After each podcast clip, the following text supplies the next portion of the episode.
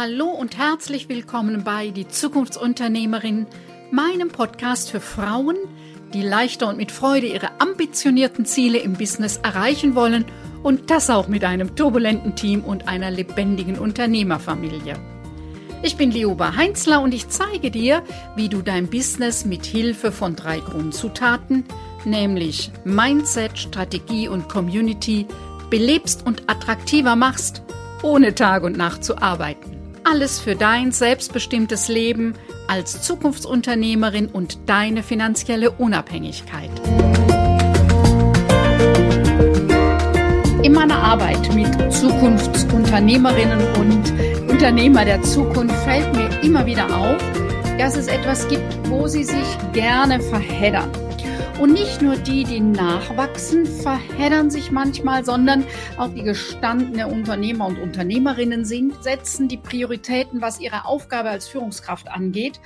Denn das sind ja Unternehmer und Unternehmerinnen immer mal wieder gerne. Und das macht ihnen das Leben schwer. Ist das interessant für dich? Dann klicke auf Abonnieren, damit du keine Folge mehr verpasst.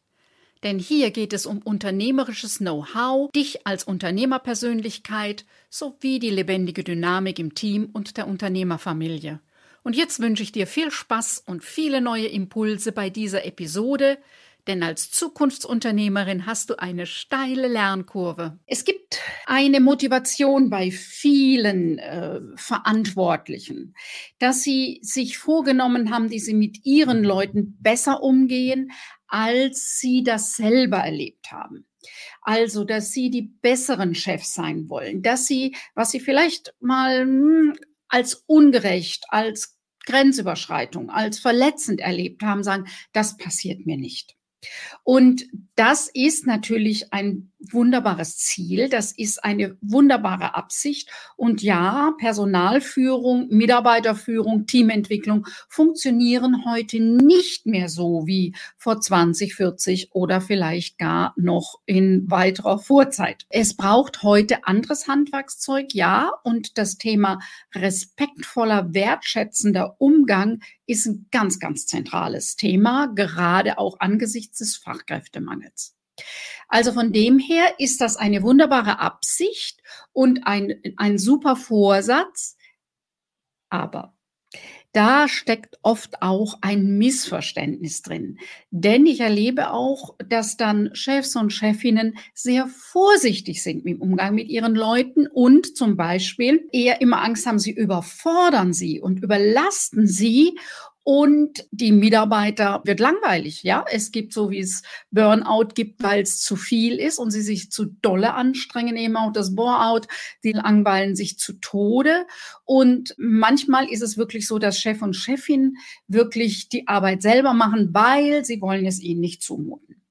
Da gilt es nochmal wirklich zu gucken, wer kann an dieser Aufgabe nochmal wachsen. Kommen wir gleich nochmal im Detail dazu. Dann gibt es ein großes Missverständnis, was mir immer wieder begegnet. Deswegen schiebe ich es auch jetzt hier vorweg und das ist das Thema Vorbild sein. Also Viele haben die Vorstellung, wenn ich Chef, wenn ich Chefin bin, muss ich als Vorbild vor meinen Leuten am Arbeitsplatz sein und muss als letzter die Tür abschließen. Das ist nicht Vorbild sein. Ähm, also Vorbild sein, solltest du ein schulpflichtiges Kind haben, bist du für dieses Kind ein Vorbild.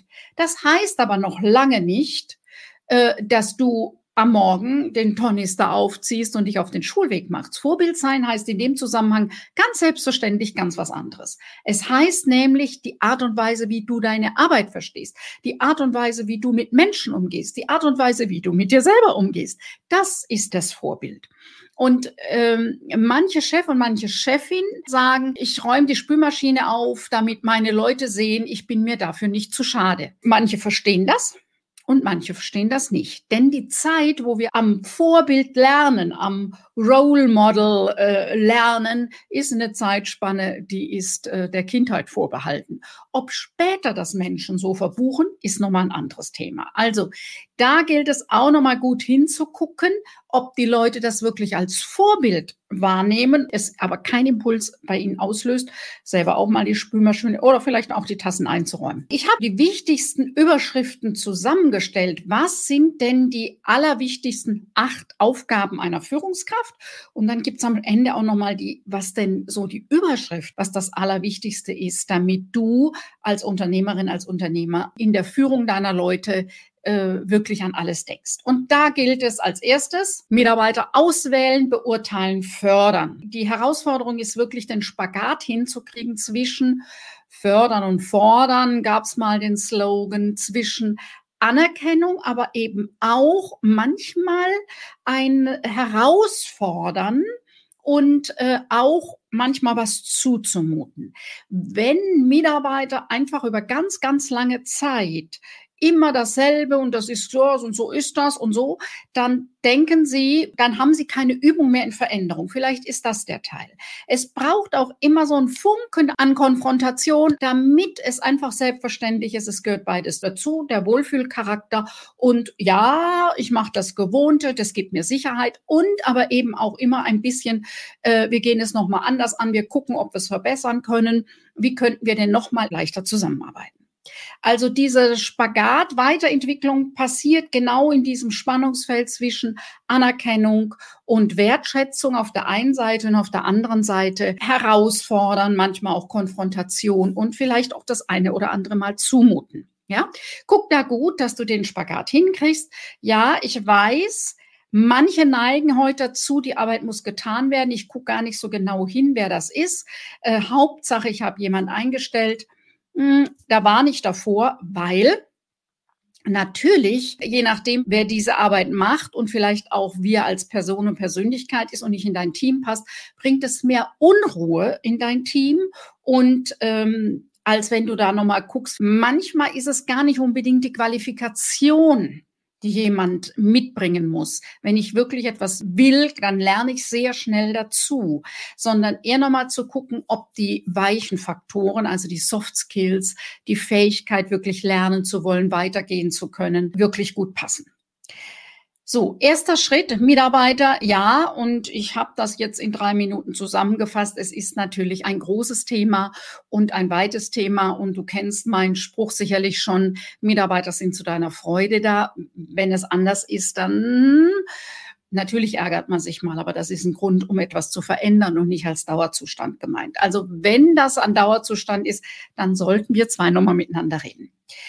Okay, dann der zweite Punkt ist Problemfindung initiieren. Dass da Knackpunkte sind, dass es nicht reibungslos läuft, dass es eine Reklamation gibt, dass wie auch immer, ist normal. Und dann geht es darum, dafür eine Problemfindung zu initiieren. Du musst das nicht selber machen. Du musst nicht die Lösung entwickeln, aber du musst einen Blick dafür haben, dass jemand die Aufgabe bekommt, kümmere dich drum, dass es nicht nochmal vorkommt. Welche Lösung entwickelst du? Kann man auch zu dritt oder 40 zusammensetzen und überlegen, dass bestimmte Dinge nicht nochmal vorkommen. Logisch. Gibt eine Voraussetzung. Deine Mitarbeiterinnen und Mitarbeiter müssen dir als Chef oder Chefin sagen dürfen, dass da ein Problem ist. Und ich betone das so, weil ich immer wieder erlebe, dass verantwortliche Chefs und Chefinnen nicht hören wollen, dass da ein Problem ist. Die sich gern schönreden, die es wegschieben, die mh, hm, gibt da unterschiedliche Varianten. Die einen kleistern zu, die anderen schieben weg, die anderen leugnen, die nächsten sagen, der ist schuld und schon wieder die und so weiter, ja? Wenn es ein Problem gibt, also ich muss bei dir als Chefin und Chef auch Probleme benennen dürfen.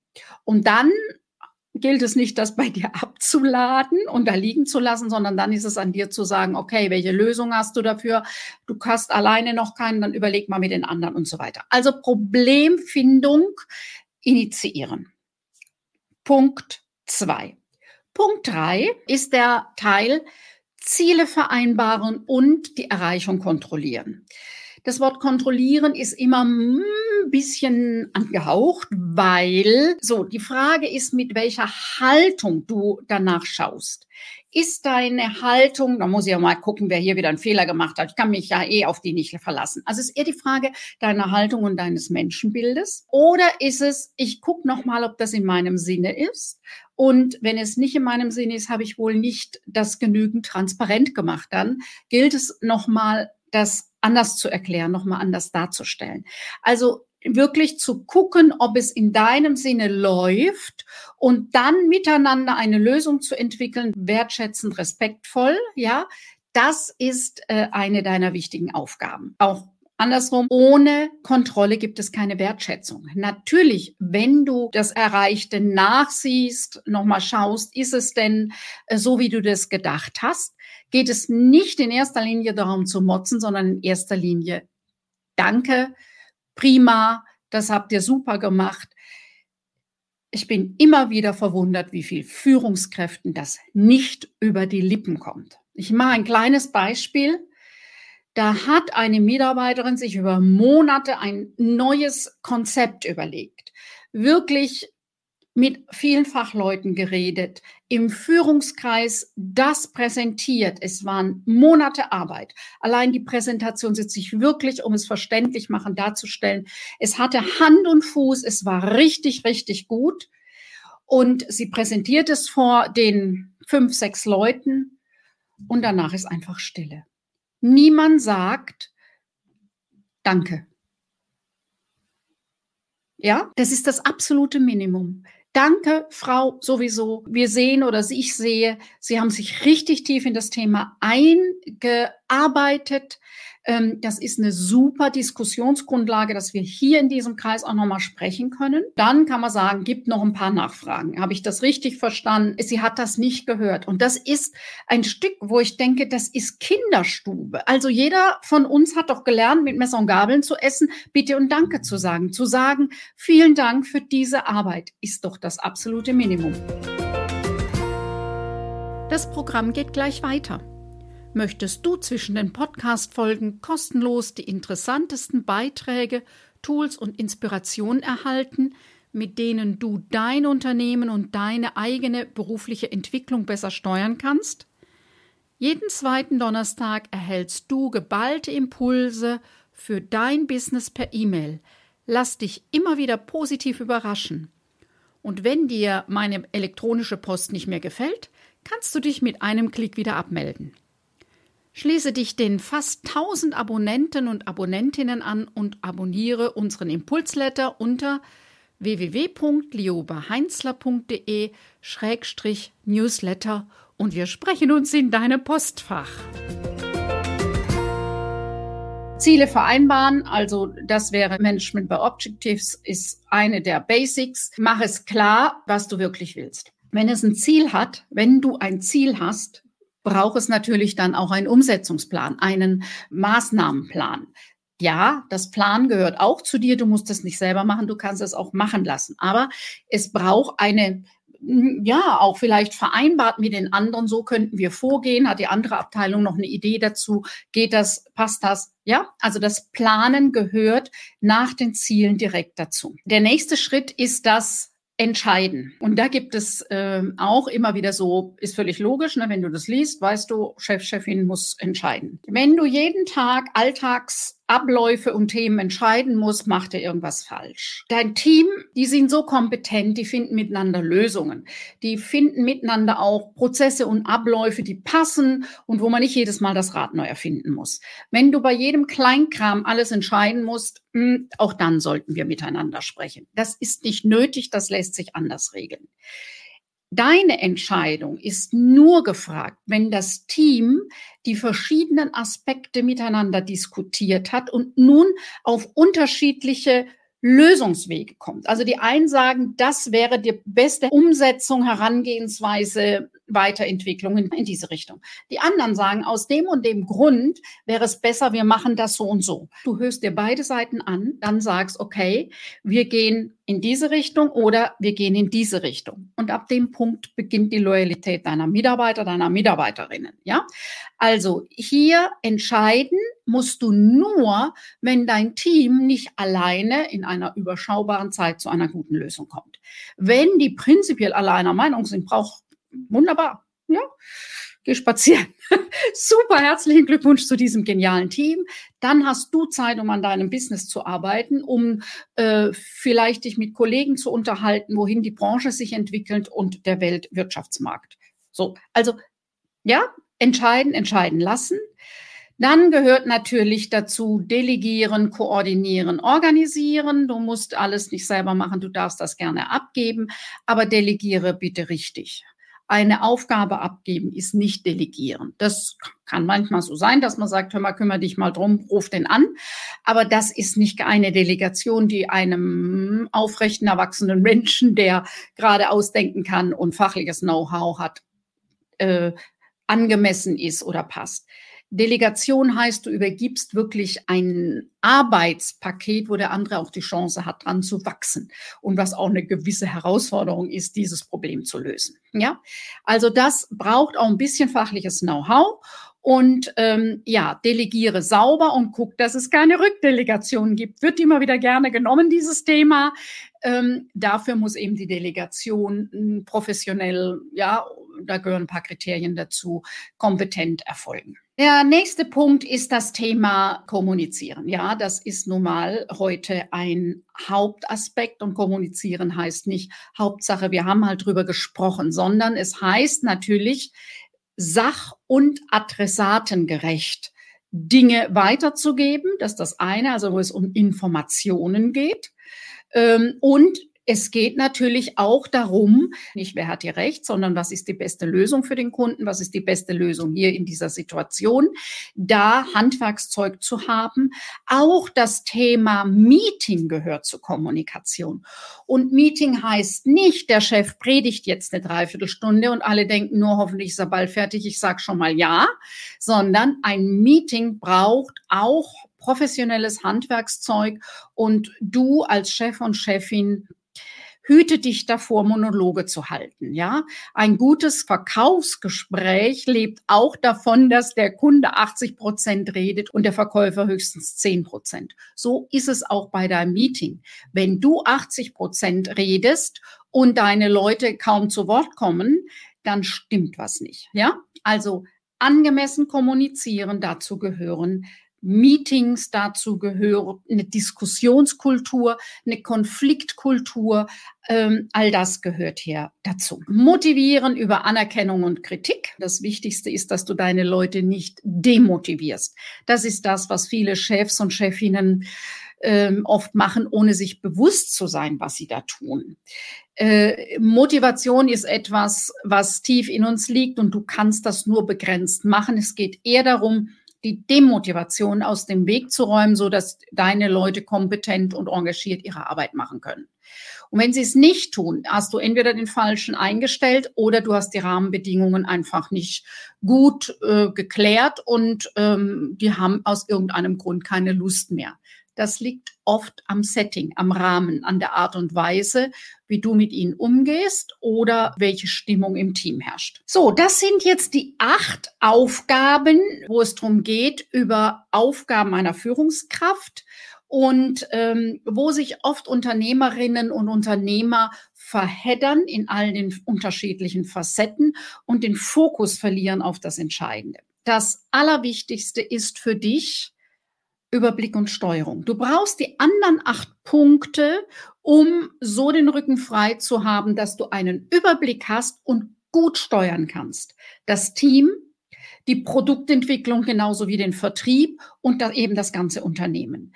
Überblick und Steuerung ist dein Hauptjob als Unternehmerin, ist dein Hauptjob als Führungskraft. Und ich erlebe eben ganz häufig, dass Führungskräfte sagen, ich komme vor lauter Mitarbeiterführung, was da alles so den ganzen Tag anliegt, gar nicht mehr zu meiner eigentlichen Aufgabe.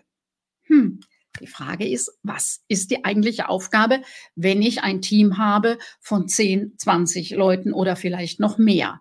Ja, dann ist eben meine Hauptaufgabe dafür zu sorgen, dass die gut, entspannt, ihre Arbeit machen können und super Ergebnisse rauskommen.